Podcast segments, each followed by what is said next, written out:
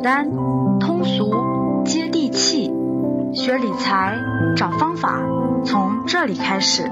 想要学习更多投资理财相关内容，欢迎添加微信 k a t 一六八八六八八。好了，开始我们今天的节目吧。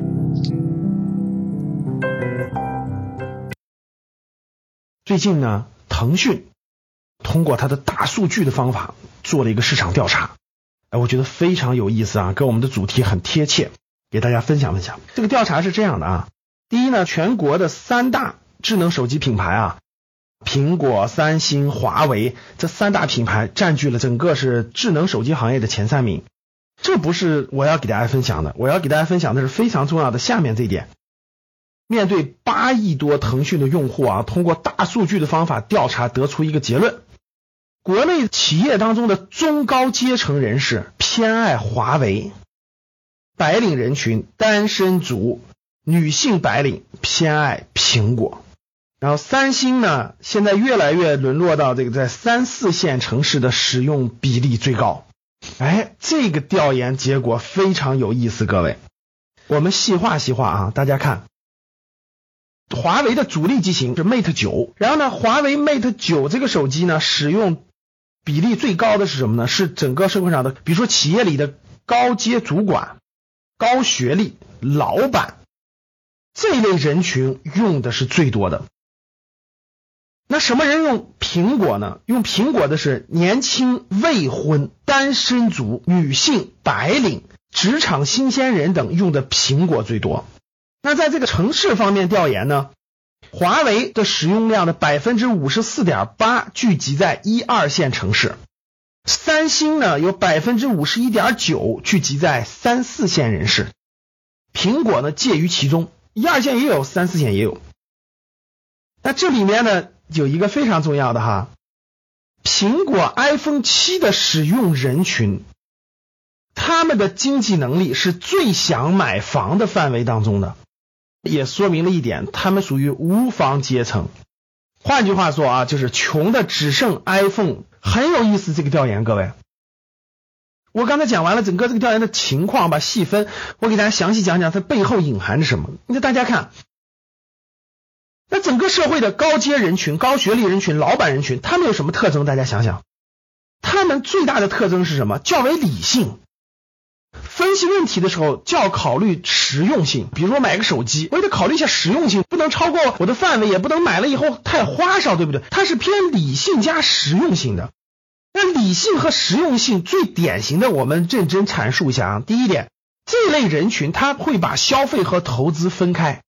他一般买东西的时候，他会问：“哎呦，这个东西值这么多钱吗？”如果是比较实际、比较实用，那我就买了。这就是这类人群最典型的特征。买个手机对吧？花个七八千块钱、六七千块钱，感觉没那么实用，没那么实际。两三千块钱的华为很实用、很实际，也很大气，也很不错，挺好。这就是理性和实际的人群。衍生一下就是我刚才说的啊，消费与投资分开。哎呀，这花这点钱买这个可以了，剩下那点钱还可以干个别的，对不对？剩下那点钱我还可以干点其他事情，剩下那点钱我还可以买点未来更有价值的事情。所以引出了第二点，各位就是。理性和实用性占强多的人呢，他考虑问题的时候，他的现在和未来是放在一起考虑的啊。我也别现在把这些钱都花了，对吧？这些钱留在未来可能还能干点啥？现在都买了有点可惜，有一点放在未来还可以用途。所以各位在消费上，理性的人群和实用性的人群就有这个特征，就是消费与投资分开，现在和未来一起考虑。而非理性人群呢，他特别注重的是心理感受。哎呀，我觉得爽！哎呀，我觉得有面子！哎呀，我觉得消费这下有感觉，感性认识、情绪认识会更强一点，大于他的理性，大于实用性。哎呀，管他呢！别人我身边这些人都用 iPhone 七，我也要用，我的面子上不能丢，我的情绪上要和别人一样，不能让我不舒服。别人看我能用起 iPhone 七，我觉得不错，就是这种心理感受、这种情绪、这种别人的看法占着很强的一个成分和比例的，这就是典型的感性认同比较多。社会上用苹果的为什么说是年轻、未婚、单身、职场新鲜人、女性为主呢？哎，大家发现了吧？我们通过调研，大家发现很有意思的现象：投资需要什么能力？各位，投资需要的是你理性一点，实用性一点判断。考虑问题的时候，要考虑现在，也要考虑未来。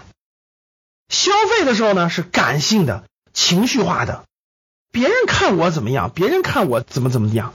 所以各位，对于投资来说，我们需要更理性一点，更实用性一点，这样才能向中高阶层人士嘛靠拢，对吧？向老板靠拢。好了，做个调研，我用的手机是华为，呃，两个手机我都是华为，你用的是什么呢？A. 华为，B. 苹果。C 其他甭管什么三星、OPPO 等等，咱都算其他。你用的什么牌子呢？我们做一个互动，然后背后呢，希望引起你的思考。它说明了什么问题呢？好的，欢迎大家点喜欢，跟我互动，还有分享朋友圈，谢谢大家。感谢收听本期节目。如果想要获得更多投资理财相关内容，欢迎添加微信 k a t e 六八八六八八。好了，我们下期节目再见。